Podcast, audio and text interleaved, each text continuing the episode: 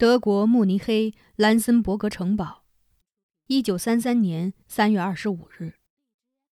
美国加州旧金山舒尔艾森斯坦画廊，Max 艾森斯坦先生收。亲爱的老麦，你已经听说德国的新鲜事了。你可能想知道，在德国国内我们怎么看这些事。说实话，Max。我认为，从各方面来说，希特勒对德国有利，但我尚不确定。他现在是相当活跃的政府首脑。我怀疑，现在连兴登堡也无法罢免他，因为他是迫不得已才让希特勒上任的。希特勒像一道电流，如伟大的演说家般狂热。但我自问，他足够明智吗？他的鹤山军就是一群乌合之众，他们抢劫并开始了糟糕的排油措施。但是这些事都微不足道，正如一个大运动来到之前，水面上总有些浮沫。我告诉你，我的朋友，这是一个巨浪，真正的巨浪。各处人民都被鼓舞起来，在街道上和商店里，你可以迅速感到这一点。昔日的绝望好像一件旧外套被远远抛却，人们不再被耻辱包裹，他们重又满怀希望。也许是贫穷终结的时候了。有时我不知道将会发生什么。我们找到了一位领袖，但我也会谨慎的自问：他会带我们去往何方？为了结束绝望，我们常常会被带往疯狂的方向。在公开场合，我自然不会表达出任何异议。现在我是这个新政权的官员和劳动者，我必须欢呼雀跃。我们想平安度日的所有官员都迅速加入了国家社会主义工人党，希特勒是这个政党的党魁。但这也不只是权宜之计，还有别的意义，是一种这样的感觉：我们德国已经找到了自己的命运，未来正以一种势不可挡的潮流向我们横扫而来，我们也必须动起来，我们必须跟上这个潮流，哪怕做了一些错事。纳粹突击队员已经用血淋淋的头和凄惨惨的心向人们彰显了他们的胜利，但这些都过去了。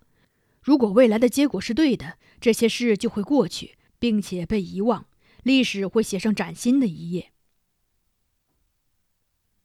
现在我所能问我自己的，我只能对你说，而不能对任何人提起。这结果会是对的吗？我们的所作所为是为了一个更好的目标吗？你知道的，Max。自从我回国以后，我见到了我的国家的人民，了解他们所遭受的痛苦挣扎。一年又一年，面包越来越少，身体越来越消瘦，希望终于破灭。他们在绝望的流沙中几近灭顶。然而，就在他们快要死去的时候，一个人出现了，把他们从绝望中拖出来。现在，他们所有人都知道自己不会死。他们为自己得救而兴奋的歇斯底里，几乎膜拜起那个人。但无论那个救世主是谁，人民的反应都是一样的。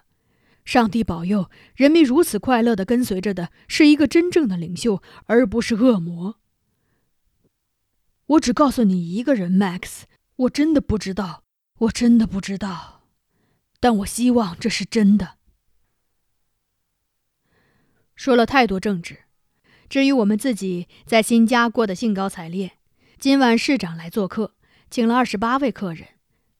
我们有点铺张，也许吧，但还是可以原谅的吧。艾尔莎有一件蓝天鹅绒的长礼服，她很担心是不是还穿得下。她又怀孕了，怀孕是让太太心满意足的方法，Max。她为孩子操劳的时候就没时间焦虑了。我们的海因利希已经开始社交了。他骑着他的小马出去，从马背上摔了下来。你知道谁把他给扶起来了？是冯·弗莱利希男爵。他们聊了很久有关美国的事。有一天，男爵召见我们去喝咖啡。下一个星期，海因利希又被请去吃午饭。这个小孩子，他的德语不怎么好，不过他倒是讨得了每个人的喜欢。我的朋友，也许我们正在成为伟大事件的一部分，也许只是为我们的小家庭找出路，但永远别忘记真正的友谊。你说的那么动情。我们的心飞越大洋，和你在一起。当斟满美酒的时候，我们一家会一起举杯，敬麦克斯叔叔。致以诚挚的爱，马丁。